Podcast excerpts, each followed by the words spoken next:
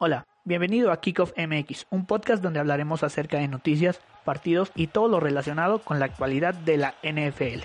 Este es un programa hecho por aficionados para aficionados de este deporte. Tendremos un nuevo episodio cada viernes en Spotify y sábado en YouTube. No olvides seguirnos en todas nuestras redes sociales. Búscanos como Kickoff MX en Facebook, Instagram, YouTube y Spotify. Comenzamos con el kickoff de esta semana. ¿Qué onda, bro? ¿Cómo estás? Bien, y tú emocionado de grabar nuestro tercer episodio. Sí, bro, la verdad es que ya, ya tenía muchas ansias. Dije, ah, ya quiero que sea miércoles. Tal vez en un futuro, si todo va, va bien, tal vez hagamos dos episodios o así por, por semana, pero por, por lo pronto estamos empezando. Y bienvenidos a nuestro tercer capítulo. Gracias por todo el apoyo y por todas por todas esas reproducciones que estamos teniendo tanto en YouTube como en Spotify. Gracias porque si ustedes le dan like, comentan o lo comparten, ayudan a que no nada más esa gente lo vea, sino que haga una reacción en cadena y que este deporte pueda también abrirse a mucha más gente y podamos todos también estar compartiendo de todo esto. Si ustedes quieren eh, unirse al programa, si ustedes quieren también a platicar con nosotros, menciónenos en, las historias, menciónenos cuando estén escuchándonos para que nosotros también pues podamos interactuar y, y se una comunidad súper chida, ¿verdad, bro?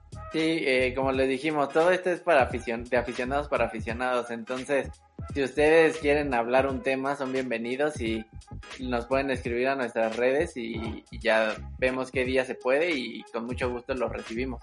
Sí, seguimos aprendiendo. Cada podcast queremos ir mejorando y cada vez esta producción crece y queremos que sea lo más alcanzable para ustedes y, y puedan disfrutar tal vez de unos 40 minutos cada semana de, de, este contenido. Algo bien importante, está por acabar la temporada, pero no eso nosotros vamos a dejar de subir contenido, al contrario. Sí, creo que vamos a estar sacando temas del, no de lo que sea, pero sí buscar como de todo un poco para que eh, tengamos nuestro episodio cada semana, ¿no? Sí, porque hay mucho contenido, podemos hablar de las conferencias, tal vez de los corebacks, obviamente del draft, Uh, hay muchos, muchos temas que ahora yo siempre hablamos en la semana, deberíamos anotarlo en un pizarrón de todo lo que, de lo que podemos hablar. Y, y bueno, eh, van a ver que va a haber más contenido y vamos a diversificarnos en muchos más, incluso plataformas. Tal vez esta semana o la próxima lleguemos a Apple Music, eh, Google Podcast. Vamos a estar viendo y les vamos a anunciar en redes sociales cuando esté disponible el podcast en más plataformas. Pero bueno, bro, vamos a empezar, ¿no? Vamos a darle. Sí, pues vamos a empezar como siempre, ya saben, con nuestra sección de noticias. Venga, hay dos noticias, o bueno, más que nada una, creo que se puso súper, súper de moda esta semana. Y creo que si ustedes están al pendiente o, o empezaron ahorita a ver la, la, NFL, pues obvio muchos equipos están pues derrotados, solo quedan dos, que son los Bucks y los Chiefs. Pero hay muchas más noticias, no nada más de ellos. Eh, uno de ellos son los Detroit Lions, que anuncian que su coreback, Matthew Stafford, pues decidieron dejarlo en libertad para que busque nuevos horizontes. La verdad es una noticia que conmocionó a todos, más que nada porque tal vez la relación de, sabíamos, de Stafford ya estaba muy, muy, muy desgastada y creo que es un coreback que vale mucho la pena, ha tenido muy buenas actuaciones. ¿Y tú cómo lo ves en otro equipo, bro? Creo que también este cambio no, no va a ser como de Dishon Watson de que va a salir mal.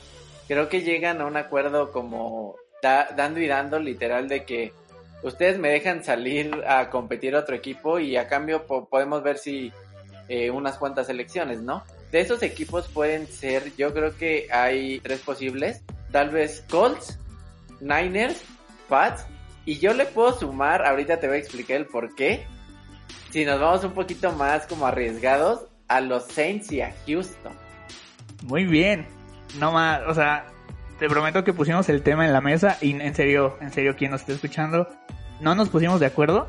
En mis tres equipos que tengo, también tengo Pats, 49ers y Colts. Eh, son los realistas, muy, muy realistas por la cuestión de que les alcanza el dinero, les alcanza eh, pues el talento. También eh, Stafford no va a ir un equipo que no vaya a competir. ¿Qué ha pasado con Matthew Stafford? Es, es un coreback que siempre ha estado como en la mira, siempre ha tenido muy buenas actuaciones, pero muchas veces por simplemente por talento o por equipo no, no ha podido resaltar, ¿no? Eh, siempre creo que todos sabemos que Detroit nunca se ha caracterizado por tener una defensiva élite o algo así.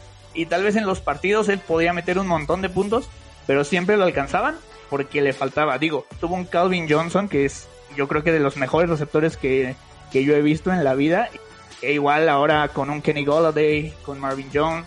Ha tenido ataques muy buenos, pero nunca los ha sabido sostener muy bien. Sí, como, como lo mencionas, eh, tuvo a uno de los mejores eh, como Megatron, Calvin Johnson, que no por nada tiene un récord de más yardas aéreas en una temporada y quien le lanzó fue Matthew Stafford. Creo que como lo mencionas, tenía un buen ataque, pero siento que le faltaba como gerencia, coach a ese equipo y pues no puede explotar su talento. Y aquí, o sea, para que vean como más bien dimensionar el talento que tiene Stafford, es el coreback más rápido en llegar a las 15.000 yardas con 53 juegos, el más rápido en llegar a 20.000 con 71 juegos, el más rápido a las 25.000 con 90 juegos, 30.000 con 109 y 40.000 eh, yardas con 147 juegos. Es el más rápido, o sea, entonces aquí puedes dimensionar un poco que el talento lo tiene.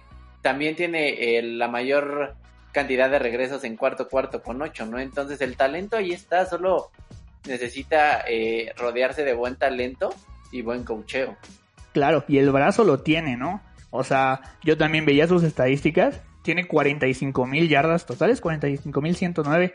Muchísimas yardas. Eh, llegó en 2009 para, para los Lions. No ha jugado para otro equipo. Y siempre, yo creo que él, tal vez los que llevamos tiempo viendo la NFL, siempre es Detroit es de esos eh, equipos que pasaba y pasaba y pasaba y pasaba el balón. Y esos pases siempre eran de Stafford, ¿no? Es un coreback que siempre te va a lanzar muchísimas yardas pero siempre le falta como ese complemento de equipo. Llegó a playoffs en 2011, 2014 y 2016, pero aún así nunca pudo ganar, creo que ni un juego.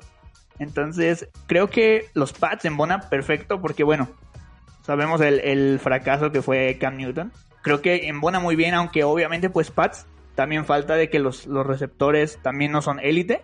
Unos 49ers yo también lo veo muy bien, aunque pues está ahí Jimmy G, ¿no? No creo que tampoco, no sé, no veo un posible cambio, pero todo puede pasar. Y los Colts, pues eh, Philip Rivers, ¿no? Que se acaba de retirar y prácticamente quedaron desahuciados los pobrecitos.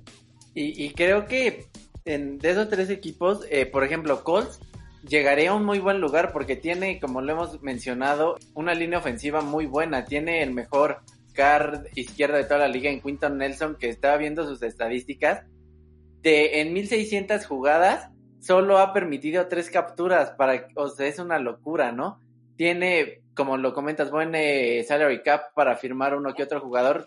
Tiene receptores, no te voy a decir que élite, tiene un Zach Pascal, un Michael Pittman, T.Y. Hilton ya que venía a la baja por lesiones, pero creo que mientras tengas una buena línea ofensiva, Creo que simplemente lo vimos con Philip Rivers, ¿no? Lo que puede hacer y ya no tenía el brazo. Ahora imagínense a un Matthew Stafford ahí con el brazo. Y los Niners, como lo dije también eh, eh, en un podcast que grabamos, están a otro coreback de estar ahí peleando porque Jimmy G no fue lo que se esperaba tal vez. Entonces yo sí, ah, yo sí veo que tal vez podría ser como un cambio entre Jimmy G y unas elecciones tal vez. Y Pats porque es un coreback que se le acomoda a Bill Belichick. De un coreback de bolsa que sabe lanzar. Entonces creo que le sacaría demasiado provecho eh, Belichick a, este coreback. Y te explico el porqué de los Santos. Que yo, yo lo pongo así, mira. Es que el cap, bro, el cap. Pero creo que hay, hay momentos donde quieres estar en un equipo competitivo que realmente la lana no te importa mucho. Simplemente, y este es el claro ejemplo que ya lo hablaremos adelante, Brady nunca fue de ser el mejor pagado ni nada y lo que logró, ¿no? Entonces imagínate un Sean Payton que le llame y le deje ya todo todo armado solo para que él llegue y lance, entonces creo que creo que tampoco se escucha muy descabellado y también lo comentaba con Houston, puede sacar por Deshaun Watson mínimo tres, tres primeras elecciones porque si por Jamal Adams y por Khalil Mack fueron dos, mínimo tienen que ser tres o más, ¿no? Lo dejan ir, reconstruyen ese equipo y pues Stafford va a estar ahí, podría estar ahí sin ganar mucho y cumpliendo. Sí, los Saints se me dieron una opción increíble, increíble. Hay que, hay que soñar, quién sabe. O sea, siempre se dan cosas bien raras, como lo de DeAndre Hopkins la, la season pasada. Otro que yo tengo que tal vez te vas a sorprender y podría suceder son los Cowboys, bro. Los Cowboys, si, si Prescott ya no les llena el ojo. Yo sé que, que está complicado, pero, pero se podría, ¿no? Pero, mira, yo, yo no lo veo tan viable, te voy a decir por qué. Porque no creo que dejen ir una DAC. Porque ya vieron que realmente el talento lo... O bueno, no, no, no te estoy diciendo que es un elite, pero cumple, ¿no? Y con las armas que tiene, entonces creo que lo puede hacer bien. Y más tomando en cuenta las edades. A largo plazo te conviene más tener un Dak Prescott más joven que un Matthew Stafford. Pero como dices, igual puede pasar, ¿no? Sí, pues es que Stafford también tiene 32 años, no tiene tanta edad. O sea, vemos un Tom Brady con más de 40 jugando. Entonces, no te estoy diciendo que a Stafford le quedan otros 8, pero tal vez buenos, buenos, te pueden quedar otros 3 o 4. No es algo a largo plazo, obviamente, pero aún corto, tirándole a mediano, podría ser. Otras opciones que ahí veía que no van a pasar, y lo tengo ahí como por situación de cap, son los Steelers y los Eagles. Sería increíble, les llenaría el ojo muy bien, pero Steelers es demasiado dinero en Big Ben, y Eagles lo mismo con Wentz, entonces no se va a poder. Es casi imposible. Y también creo que si corrieron a Doug Peterson de las Águilas es porque obviamente Carson Wentz va a ser el titular. Estoy 100% seguro que va a seguir ahí de titular. Sí que yo creo que los dueños aún le tienen confianza porque realmente como que la relación con Doug Peterson ya no estaba del todo bien. Entonces si decidieron mejor correr al entrenador en jefes porque yo creo que va a ser el coreback titular, pero realmente creo que el que más me gusta de todos estos creo que son los Colts. Sí, sí, como dices, embonan en, en todo este panorama que vemos. Los Colts o los Pats. Los Pats, pues, de buen cocheo, pero pues sí, ahí la falta de talento podría ser algo raro. Y nada más por agregar al último, puse otros cuatro que son los que veo más improbables. Panthers, Denver, Jets y Jaguars. Jets y Jaguars sabemos que son equipos en reconstrucción, tienen las primeras dos elecciones de draft. Pues ellos tal vez optarían por un proyecto más a largo plazo. Pero bueno, ahí está, ahí lo tienen y podría suceder. Denver está un poquito ya casado con, con Drew Lock, eh, pero igual siento que no están tan contentos con él. Y Panthers, pues TDB es un proyecto a muy, muy corto plazo, pero le han invertido dinero, así que no creo que pase. También sabes quién, Washington. Washington no tiene quarterback. O sea, Alex Smith ya lo vimos, eh, tal vez no te pueda aguantar una temporada completa por, por su lesión que tuvo que literal casi le cuesta la pierna.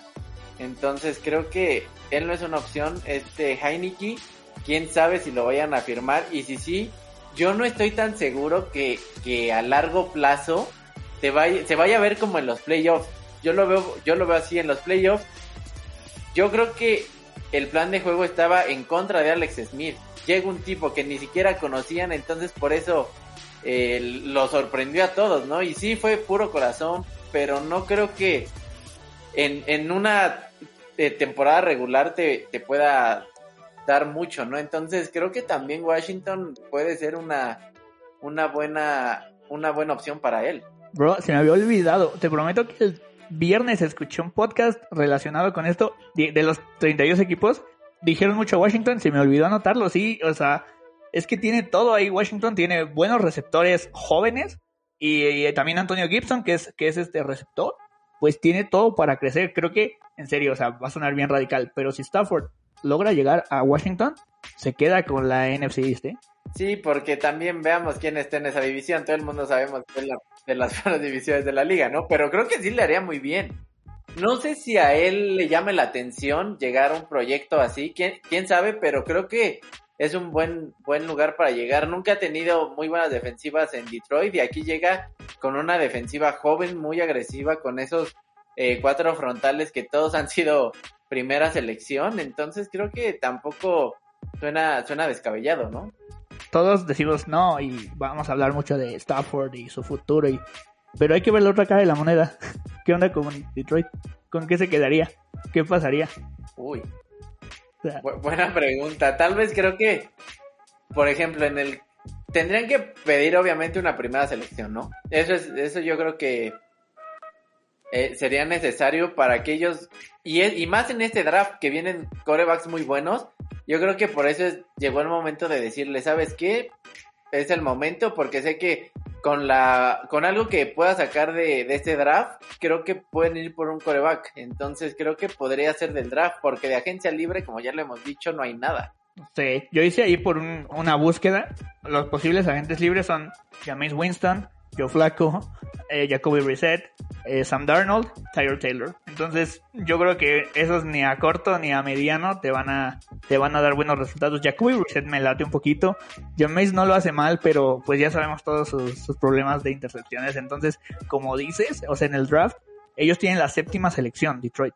Entonces, por ahí puede haber algo interesante. Sabemos que tanto Trevor como Fields, pues van a estar en el 1-2, lo más seguro. Entonces, quedaría Zach Wilson, Mac Jones y, y Trask. Entonces, tal vez por ahí se puede colar alguno. Digo, la posición 7 es bastante alta y pues por ahí podrían optar, ¿no? Aunque pues mucha reconstrucción, ya es un equipo, pues es que le falta talento no nada más en el coreback, sino en muchos lugares.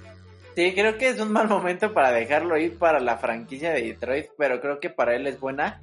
Y como dices, le puede llegar cualquiera de los corebacks que mencionas, porque realmente antes muchos van a ir tal vez por eh, wide receivers o por eh, defensivos, ¿no? Entonces creo que tiene un buen pick, entonces podrían buscar como su coreback franquicia en este draft tal vez, porque por ejemplo otro agente libre podría ser eh, Fitzpatrick, que realmente no es tan malo como antes era, o sea, te cumple, entonces creo que si quieren como ponerle un curita, podría ser Fitzpatrick si no van por un coreback en este draft.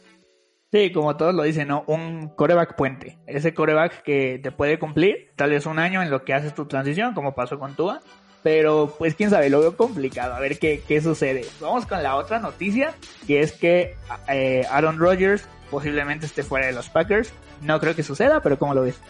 No, no va a pasar. O sea, todo el mundo sabe que eso no va a pasar. Eh, yo creo que lo que lo hizo fue como para mandarle un, un mensaje a la gerencia de a ver, ¿qué va a pasar? ¿Qué, qué quieren? Mi plan es a corto plazo meterle todo lo que se pueda ahorita a firmar a, a los que van a ser agentes libres, que y no son cualquiera, es Aaron Jones, su running back one, y Robert Tonian, que también es su ala cerrada número uno. Entonces, yo creo que lo hizo más para ver cuál era el plan de Green Bay, si Jordan Love eh, puede ser ya su plan ahorita o qué, qué va a pasar, pero yo creo que obviamente se va a quedar, pero yo creo que sí tienen que firmar aunque sea Aaron Jones, o sea, tiene Jamal Williams se va a ir en agencia libre, entonces yo ya ese sí lo dejo. Tienen AJ Dillon que tiene muy buen potencial, pero creo que sí necesitas mantener a, a uno que otro y, y, obviamente esta vez sí traerle un receptor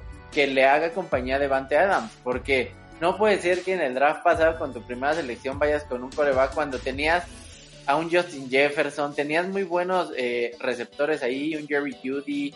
Creo que ya le tienen que, si su plan es Aaron Rodgers, si ahorita a corto plazo decir, órale, vamos con todo y ya en unos años vemos el problema del salary cap es ahora.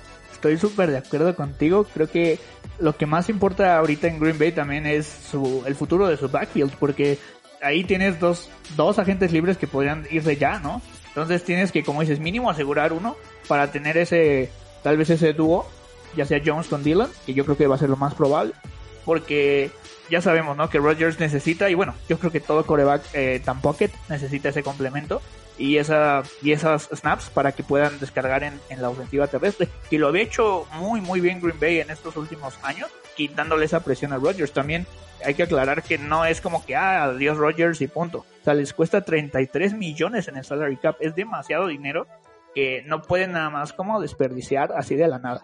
Eh, sí, yo también no lo veo viable, pero como dices, o sea, creo que también la gerencia de Green Bay o, bueno, los coaches fueron muy necios en cuanto a no traerle un wide receiver. Fíjate que evaluándolos, creo que el único destacable, y digo, bueno, el draft por eso es una ciencia tan rara. Eh, Justin Jefferson fue el que sí, wow, increíble. Los demás, tanto un Jerry Judy como Rocks, incluso un CD Lamb, o sea, sí tuvieron sus números, pero no fueron lo que se esperaba, la verdad. Pero también creo que esos números te lo da por tanto el esquema ofensivo como el coreback que te lanza. No estoy diciendo que Kirk Cousins es buenísimo, pero el sistema le ayudaba cañón con el play action a un receptor que es muy rápido y corre bien sus rutas, ¿no? Entonces eso fue lo que le ayudó a Justin Jefferson. No dudo que los otros tengan calidad, pero yo creo que por eso no, no destacaron tanto. Y también algo de Aaron Rodgers, dicen que quiere modificar su contrato, entonces no sé si sea para ganar más si él pidiera más lana, creo que estaría cometiendo un pequeño error como, no quiero decir que se ve egoísta, pero creo que si quieres un equipo, ahí está el ejemplo, Brady nunca fue un, uno que ganara tanta lana, prefería que le invertieran a su alrededor y ahí están los resultados. Y, y mira, o sea, tampoco Rodgers es un jovencito. Y bueno, tiene un Super Bowl y tiene muchas apariciones en, playoffs, pero también hay, hay, que centrarnos en la realidad y, y, ver qué es lo que, lo que él puede exigir y qué no puede exigir, porque pues es complicado, ¿no? Yo creo que también tal vez esta temporada ya vamos a estar viendo más snaps de, de Jordan Love y, y, ver qué es lo que realmente te está entregando ese prospecto de, de, primera ronda. Y sí, por favor, como dices, que les traigan más apoyo. A mí lo que me llama la atención es, a ver, fue tu primer eh, pick del draft y ni siquiera un partido se equipó. Sí lo quieres, pero nunca le diste una oportunidad. Había partidos donde pudo haber jugado. Entonces, no entiendo, ajá, ¿qué está pasando, no? Sí, sí, yo también creo eso y siento que desperdiciaron un año de su vida. Digo, nosotros tampoco estamos ahí en el training camp para ver cómo evolucionó. Pero sí, sí creo que tanto pasó un año de Rodgers como un año de Love casi se logra acá es el objetivo de, estar en el Super Bowl, pero igual vemos a los Packers como casi casi la calca del año pasado, que se quedan en la línea. Eh, bueno, ya vamos a hablar de eso un poquito después. Creo que el futuro de los Packers es un poquito extraño y ya mucho depende de, de todo lo que, lo que pase con Rodgers. Bueno, vamos a la, a la siguiente parte. Como saben, somos súper aficionados de los Ravens y tenemos dos noticias o dos aspectos que queremos platicar. ¿Quieres empezar, bro? Eh, bueno, tenemos que firman a nuevos coaches. Entonces, ¿tú qué, tú qué quieres opinar de esto? Pues mira, eh, para ponerlos en contexto, chicos, siempre que termina una temporada, obviamente tanto jugadores como equipo de coacheo eh, hacen cambios. Creo que Baltimore fue una de las mejores defensas y curiosamente tres posiciones de tres coaches son los que cambian de equipo. Los defensive backs, que son los safeties y los corners, la línea defensiva y los linebackers. E esos tres eh, son los que se fueron los coaches y llegaron tres, que es Anthony Lynn, Anton Lynn, perdón, no Anthony, Anton Lynn, Anthony Weaver y Rob Ryan. Uno es de los defensive backs, eh, otro es de la línea defensiva y otro es de el coach de linebackers. La verdad, yo no estoy tan contento. Tanto Anton Lynn como Anthony Weaver vienen de los Texans y Rob Ryan eh, era coach de linebackers de los Raiders. Creo que cuando hay algo que funciona bien, no hay por qué moverle. O sea, realmente la defensiva de Baltimore era buena en todos esos eh, departamentos. Entonces creo que a veces querer más te perjudica más o, porque ya tienes algo bien establecido, eh, bien conformado, que ya trabajas solito y que llegues y empieces a mover ciertas piezas, creo que en lugar de aportar, creo que puede ser un poquito contraproducente. Esperemos que le den los resultados que, que quieren, ¿no? Porque también su coordinador defensivo a mí se me hace muy, muy, muy bueno, ¿no? También eh, Baltimore es de los eh, equipos que más cargas eh, o más blitzean a, a los corebacks eh, opuestos. Y la verdad es que, aparte de que necesitaban cocheo para, creo que más bien de cocheo, corrijo, era como los jugadores para llegarles de coreback, porque aunque seas el equipo que más blitzes mandabas, si simplemente los jugadores no lo hacían, entonces creo que va más por ahí que del coacheo. A mí no me gusta como la procedencia. La verdad es que Houston e-, era una coladera sus defensive backs y también su línea defensiva no fue la mejor.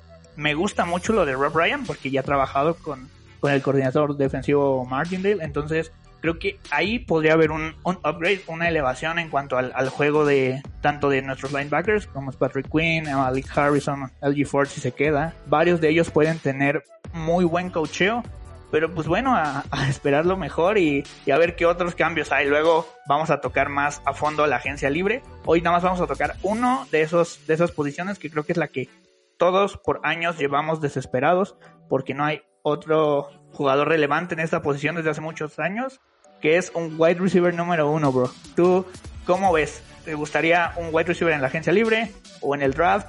D dame tu opinión. Creo que yo soy más de la idea de cuando ya necesitas como con urgencia una posición, no te puedes arriesgar a, un, a ir por alguien en un draft y porque ese proceso de, crecimiento del jugador se puede tardar, ¿no? Realmente lo, lo hablamos hace rato. Justin Jefferson fue el único que sobresalió cañón de todos, entonces no te puedes dar ese lujo. Entonces creo que ahí me gustaría tal vez un Allen Robinson o un Kenny Goladay. Lo veo eh, factible, pero no tan fácil. Yo creo que, mira, te voy a echar una predicción. Si eh, Deshaun Watson llega a los Jets, ya sea Allen Robinson o Kenny Golladay se van a ir a ese equipo. No me digas eso, voy a llorar. sí, bro, pienso lo mismo. Les platicamos rapidísimo los 10 receptores que hasta ahorita pues se dicen las noticias que van a estar en agencia libre, que es Godwin Robinson, Golladay, Fuller, Juju Smith-Schuster, Corey Davis, T.Y. Hilton, Curtis Samuel, Marvin Jones y Nelson Aguilar. Igual a mí yo creo que me encantaría un Allen Robinson. Godwin es excelente, pero es muy frágil, siempre se lesiona. Entonces, creo que Robinson es ese prototipo de receptor que necesitamos, que no tenemos desde un Anquan Boldin hace mil años. Te lo hablaba yo, te lo he dicho más de 10 veces. Eh, Baltimore no es una, no es un semillero de receptores y nunca lo ha sido porque siempre se ha enfocado en el juego terrestre. Pues mira, desde hace 2-3 años un Miles Boykin, ahora un David Duvernay con Prochet, mm, no es que no han dado el ancho, sino les falta como ese mucho más entrenamiento. Como dices, se tardan en florecer. Entonces, si ya tenemos a alguien probado, estaría bien. Aunque también por aquí yo puse que tal vez en una sexta, séptima ronda, por ahí van a agarrar otro wide Ah, sí, ese, ese es como su sello, ¿no? De que en las últimas como que agarran a ver si pega y si no pega, pues no pasa tanto porque fue de las últimas, ¿no? Pero también eh, estaba viendo que, por ejemplo, los Jaguars querían a Chris Godwin. Entonces, digamos que él ya, él lo descartamos por lesiones y todo, pero, por ejemplo, otro que, eh, Will Fuller, se me hace muy bueno, pero también creo que es muy frágil, es de cristal, entonces, y es de un corte muy similar a Hollywood Brown, ¿no? Entonces, creo que también, ojo, el sistema ofensivo que tienen los Ravens tampoco van a hacer brillar a los receptores, porque no es lo mismo te lancen mucho y que luzcas como por ejemplo un Kenny Goladay con lo que hablábamos, con un Matthew Stafford y hasta un Allen Robinson que era un, o sea, no tenía un buen coreback, ni Trubisky ni Foles fue bueno, pero pues le tenían que lanzar a él sí o sí, porque no había mucho de dónde escoger, entonces no sé también si convenga pagar tanto por uno de ese calibre si no lo, le vas a sacar el provecho, ¿sabes? Es complicada esta situación y es muy difícil, pero creo que un coreback digo un coreback, un receptor probado, con experiencia, también hace que un coreback como Lamar tenga un poquito más de, confianza. Obviamente Des Bryant no era la opción, nada más llegó pues para, para ayudar un poquito, pero pues lo veremos en, en futuras eh, emisiones y a ver cómo se mueve Baltimore en la agencia libre. Hicimos preguntas en la mañana de que nos, nos dijeron algún tema que quisieran probar, hubo unas tres, cuatro preguntas, pero la que más nos, nos tocó un poquito o que queremos como explicar es los Bucks. ¿Qué onda con estos cuates que llegaron al Super Bowl? Que sí llegó un momento crítico en la, en la temporada que perdieron contra los Bears, pero de repente, pues Brady es una locura y ahorita es un super éxito. Entonces, bro, te quiero preguntar si los Bucks, su éxito es gracias a Brady o hubo una mejora en el equipo. Creo que fue a llegar a ser el complemento perfecto, o sea, realmente todas las piezas son del año pasado, nada más le sumaste a Brady y a Fournette, y a Fournette realmente nunca lo, lo pensaste, solo lo agarraste porque los Jaguars lo cortaron y, y como para tener un ataque terrestre como un poco más, más sólido, pero realmente Evans estaba, Godwin estaba, la línea ofensiva estaba, solo draftearon a, a Wirth.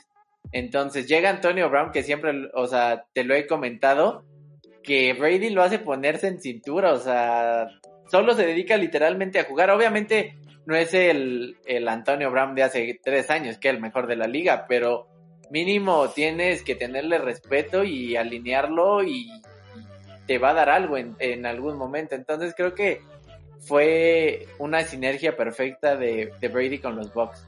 Claro, y también algo que, que yo quisiera puntualizar un poquito es eh, James Winston, ¿no? ese cuate era parte del problema. Si lanzas 30 touchdowns, pero 30 intercepciones, pues por más bueno que seas, pues ahí hay algo que falla, ¿no? Te voy a decir como 20 nombres rapidísimos del equipo de los Bucks. Fournette, Jones, McCoy, Brown, Evans, Godwin, Miller, Gronk, O.J. Howard, Jensen, Marpet y Wirfs. Eso es a la ofensiva. Vamos a la defensiva. JPP, Barrett, Sue, Bea, Laponte David, eh, Kevin Minter, White, Carlton, Dean, Murphy Bunting y Winfield. Ni los conté, pero es un equipo prácticamente armado. ¿Qué es lo que le faltaba? Pues su capitán o su pieza más importante. Que bueno, como decías, Fournette tal vez no estaba y tampoco Gronk. Pero todos los demás ahí estaban, ¿no? Sí, claro que Brady es gran parte de, esta, de este éxito, pero el equipo estaba armado para que funcionara pues como una máquina.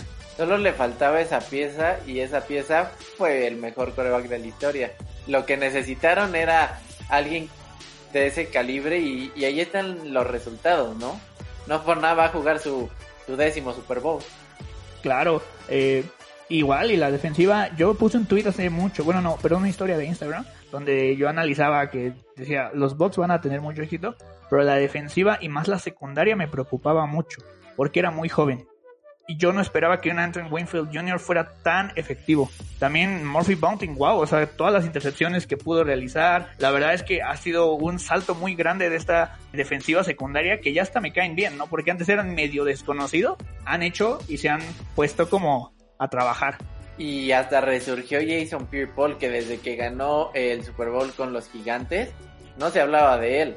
Entonces ya volvió a la conversación. Fue este partido ya lo hablaremos eh, más adelante, pero estuvo ahí presente. Entonces creo que, como, como lo comentas, ya era un equipo armado que solo ocupaba eso y los resultados se vieron desde la primera temporada. Y estoy seguro que como vi a Brady, lo veo jugando. Él decía que quería jugar hasta los 45 y lo veo jugando hasta los 45 sin problema, ¿no? Bueno, nuestra conclusión para todo esto que dijimos es que Brady es parte del éxito, pero ya había un equipo muy, muy, muy bien hecho.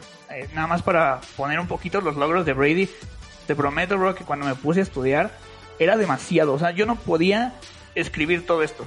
Seis Super Bowls, perdió, perdió tres, pero ganó seis. Eh, participó en nueve. En playoffs solo no estuvo en 2002 y 2008. Eh, fue MVP 2007, 2010, 2017 y 79 mil yardas. La verdad que, o sea, se me hace algo impresionante. De verdad que quien dude que hoy en día no es el mejor de la historia, no sé qué más necesite. Simple, también tengo otro dato.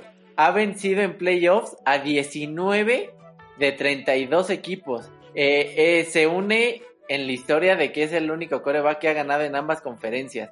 Aquí, aquí tengo un dato que dije, wow, o sea, Brady, primer año en la NFC, campeón de su división. Breeze, 15 años, solo un campeonato. Aaron Rodgers, 16 años, un campeonato. O sea, lo que ha logrado en un año sí que puede ser que tenga un equipazo. Breeze lo tuvo, Aaron Rodgers también. Entonces creo que eh, es innegable el talento y el éxito que ha tenido. Y bro, un dato súper tonto. Pero a ver, chicos, eh, si nos están escuchando, eh, esto, es, esto es increíble. Brady, hay 55 Super Bowls hasta el momento. Brady va a participar, o bueno, ya es su décimo Super Bowl. O sea, ha participado en el 10% de los Super Bowls. Digo, unos era un niño de primaria o tal vez un bebé o todavía no existía. Pero está muy cañón que ha participado en el 10% de los Super Bowls existentes. Y también eh, se une una lista de corebacks como Peyton Manning y Kurt Warner en llegar a un Super Bowl con distintos equipos. Peyton Manning, pues ya lo sabemos que con los Colts y con los Broncos, obviamente Kurt Warner con los Carneros y, con los Cardenales y pues ahorita Tom Brady con eh, los Pats y los Bucks. Sí, bro, la verdad es que yo, yo creo que Brady no se le ve para cuándo va a parar, al contrario. Aparte de siendo los, de los mejores de la historia, va a seguir haciendo historia. Estos Bucks no van a parar. O sea, a pesar de que van a llegar al Super Bowl, yo creo que en la siguiente temporada no, no los vamos a tener decaídos o una cosa así que pasa muchas veces, tal vez pasó ahora con los 49ers, al contrario, pero que van a seguir siendo muy, muy, muy competitivos. Por cierto, estamos en directo, literal, y nos acaba de llegar una noticia muy, muy importante, y más que involucra a nuestros Ravens, que es que los Texans acaban de adquirir un nuevo head coach, se llama David Cooley, y es el asistente del head coach de Baltimore. Creemos que es, es bastante importante. Vamos a tocar la noticia, yo creo que el siguiente, el siguiente programa, pero digo, se lo traemos como primicia porque literal estábamos eh, haciendo el podcast y nos llegó la notificación. Pero bro, wow, es una locura. Luego lo comentamos, ¿va? Quiero hacer un comentario al respecto. Esto puede ser o que Dishon Watson se quede o de plano ya quiere esto, va a depender si él ayudó a esa decisión que era lo que él pedía. Pero ya hablaremos más de esto y cerramos el tema de Tom Brady de que tal vez ya está hasta en la discusión de los más grandes de todos los tiempos en cualquier deporte. No sé qué es muy difícil comparar el básquet con el americano, pero simplemente que esté ya a ese nivel, creo que ya, ya vimos de lo que, lo que es capaz, ¿no? Yeah. Yo concuerdo, concuerdo contigo, bro. Vámonos a ahora al recap. Los dos partidos de las, de las finales de conferencia. Vamos a empezar con, ahora sí que como se fueron dando, que fue Buckers contra... Buckers, eh, perdón. Buccaneers contra Packers. A, mí algo que me llama la atención aquí es que Aaron Rodgers tiene 1-7 en playoffs. Entonces eso me preocupa. Y, ya analizando el partido, a mí algo que también digo, ¿qué, qué pasó ahí? Decían que iba a ser una ventaja jugar en Lambeau Field, que Rogers se sentía muy cómodo y realmente no pesó, yo creo que no pesó. Entonces, creo que la, la clave fue que los bucaneros pudieron sacarle punto a esos intercambios de balón, lo cual no pudo hacer con esas tres intercepciones seguidas Aaron Rodgers. Eh, podemos hablar, sí, de que por qué no corrió esa última jugada, pero creo que cuando se habla de, ay, es que hubiera hecho esto es porque dejó más que hacer. Si esos tres intercambios los hubiera concretado, no estaríamos hablando de, ay, es que Matt LaFleur se prefirió patear y no eh, arriesgársela, ¿no? Y también creo que algo aquí que un dato importante, la defensa de los Buccaneers ha forzado eh, siete intercambios del balón en esta postemporada, entonces creo que vienen a más y vienen bien. Sí, como te hablaba en, en, la sección pasada, creo que esa secundaria de ser una secundaria un poquito ninguneada. Eh, Murphy Mountain, en serio, estoy impactado con lo que hizo. También White, o sea, recuperando ese, ese balón, ese fumble, fue que no, yo no esperaba y, y funcionó muy bien. Fue capitalizado todo lo que hizo los Bucks para poder ganar. Y como lo dices, o sea, pon tu, ok, de esas tres intercepciones, con, concretes una bien para touchdown, con eso podías haber tal vez hasta empatado el partido, pero pues vimos que no se dio. Kevin King, peor partido que he visto en un cornerback, no puedo creerlo. Eh, la interferencia y al final igual súper controversial, yo siento que no era, pero miren, ya ahorita nosotros no podemos ir a, la NFL y meter una apelación por eso. O sea, ya se marcó. Y pues otra vez, ¿no? Aaron Rodgers quedándose en la en el filo del Super Bowl. Y, y vuelvo a lo mismo, creo que cuando dices, ah, es que por esa interferencia fue que perdieron, es que hubo algo mal. Porque si hubieran, vuelvo a lo mismo, sacado puntos, capitalizado, no estarían diciendo, ah, es que fue esa jugada la que le costó a los Packers. No.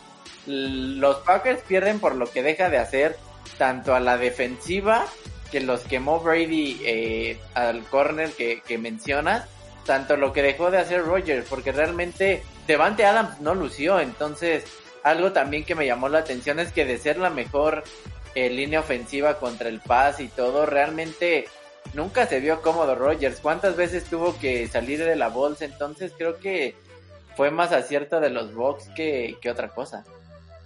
Sí, hubo jugadas clave que te cuestan el partido, o sea, no puede ser esa falta de concentración cuando faltan 5 o 6 segundos para terminar el, la primera mitad y te meten un touchdown de esa manera, o sea, ahí regalaste 7 puntos prácticamente, entonces esos tal vez 4 puntos que en vez de field goal eh, fue touchdown, pues afectaron en el marcador, ok, fueron 5 de diferencia, pero ese puntito que hubiera sido 31-30 por ahí en, en algún otro lado también la, ah, la conversión de dos puntos que, que, se falla. Todos esos pequeños errores se convirtieron en puntos clave que hicieron que Green Bay pues perdiera este partido tan importante.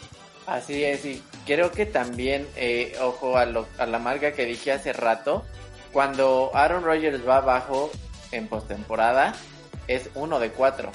Pues no supo reponerse. Creo que lo intentaron, pero creo que fue demasiado tarde, ¿no? Sí, eh, al final ya estaban muy abajo y e igual lo que dices acerca de la, de la tercera oportunidad, eh, faltaban dos minutos con 10 segundos en el cuarto cuarto, perdón, pero vas por ella, ¿te acuerdas que te dije el, el podcast pasado? Aaron Rodgers no te va a correr 6 yardas en tercera oportunidad, justo eso pasó. ¿Cómo le mandas a Davante Adams un pase con doble cobertura? Obviamente no se lo interceptaron de milagro, pero así se lo escupieron, ¿no? Entonces, igual, tenías una cuarta oportunidad. Con 2-10 no puedes dejar en las manos el balón a Tom Brady. O sea, eso es el peor error que puedes hacer en tu vida y pues ya vimos les costó el juego. Y ni siquiera fue por Brady, igual pues sus corredores estaban estableciendo eh, muy buen juego terrestre y pues te mata, ¿no?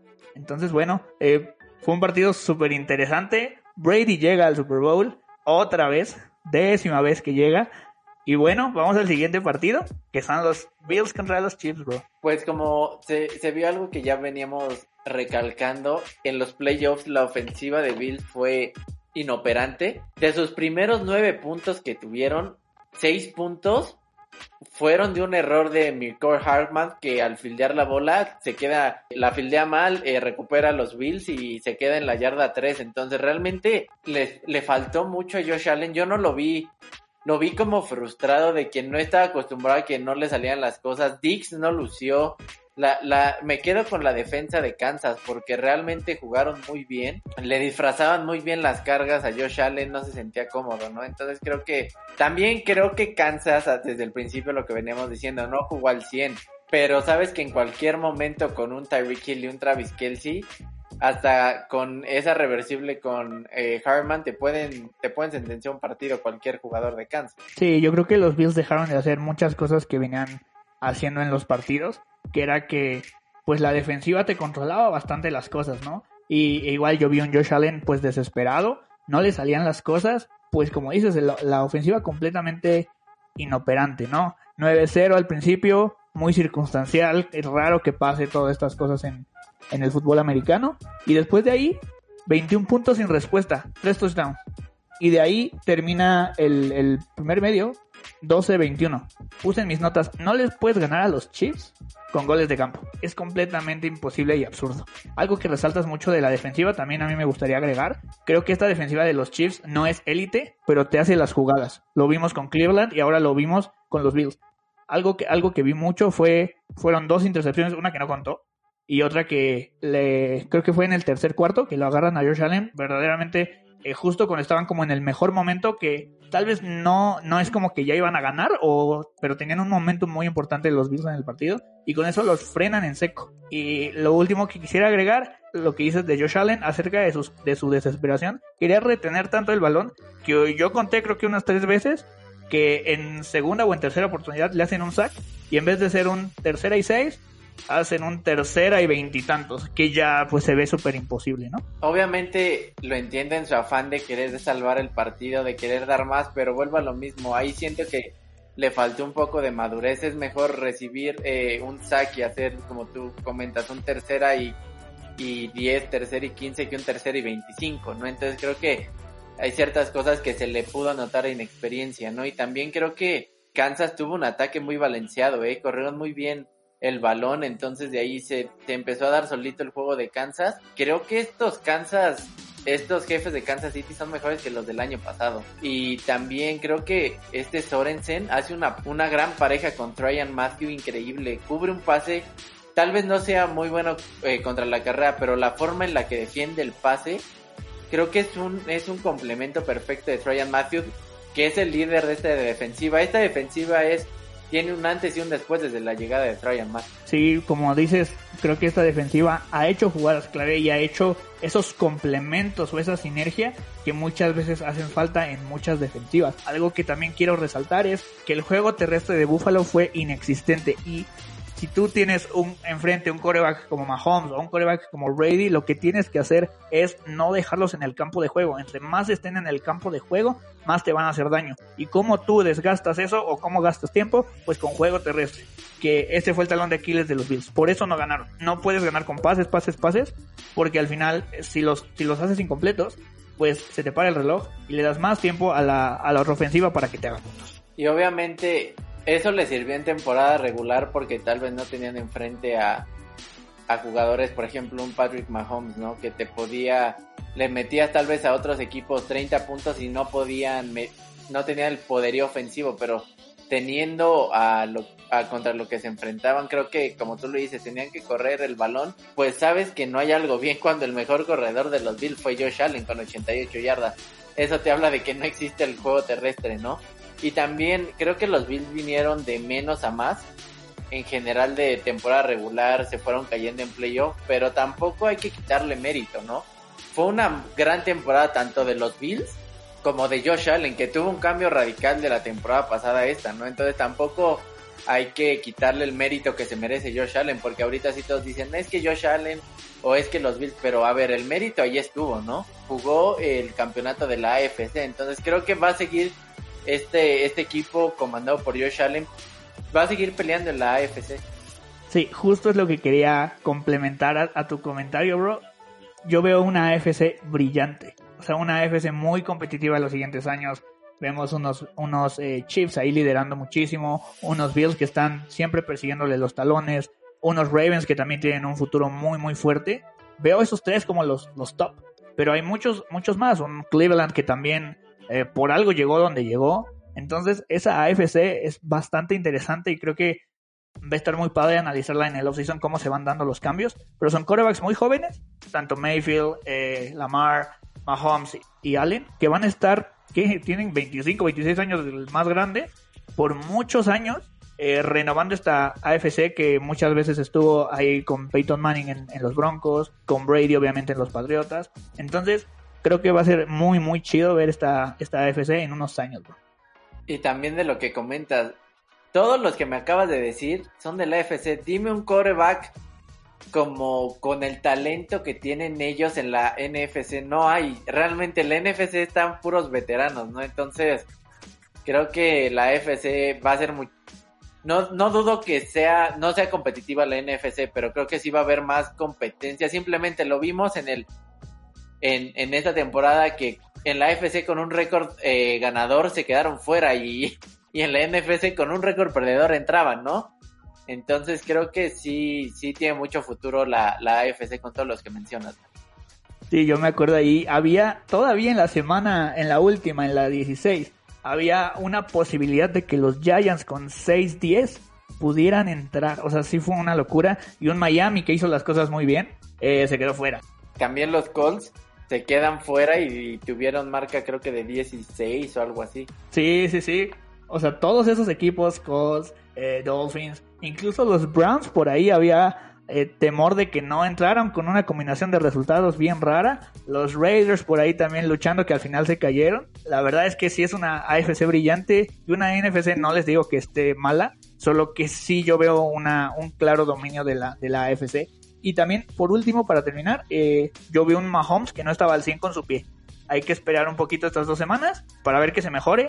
Y más que nada, no porque yo quiera que ganen los Chiefs, sino para que haya un mejor espectáculo y que sea un Super Bowl lo más al 100 que estén los equipos.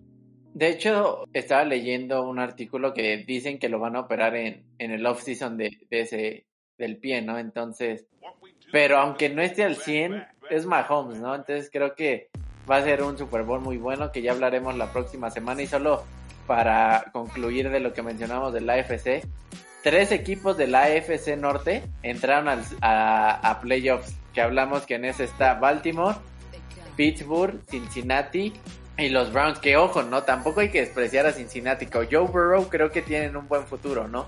No, no te voy a decir que va a pelear tanto el próximo año, pero en algún momento creo que va a ser una de las divisiones más peleadas. Yo creo que con Joe Burrow sano, si no hubiera pasado esa tragedia contra Washington, y ganaban yo creo que un par de partidos más y se hubiera puesto todavía más interesante el asunto. Si de por sí yo estaba bien estresado porque tal vez no calificaban los Ravens que al final sí se metieron así bien, pero pero era es una división bastante competida y en unos años en serio lo que es Cleveland y Baltimore van a estar ahí dándose con todo pero los Bengals, cuidado, no me gusta nada su defensiva, pero su ofensiva promete mucho. Y bueno, pues sería todo por el episodio de hoy. Donde nos estén escuchando, se los agradecemos mucho. Eh, nos vemos la próxima semana.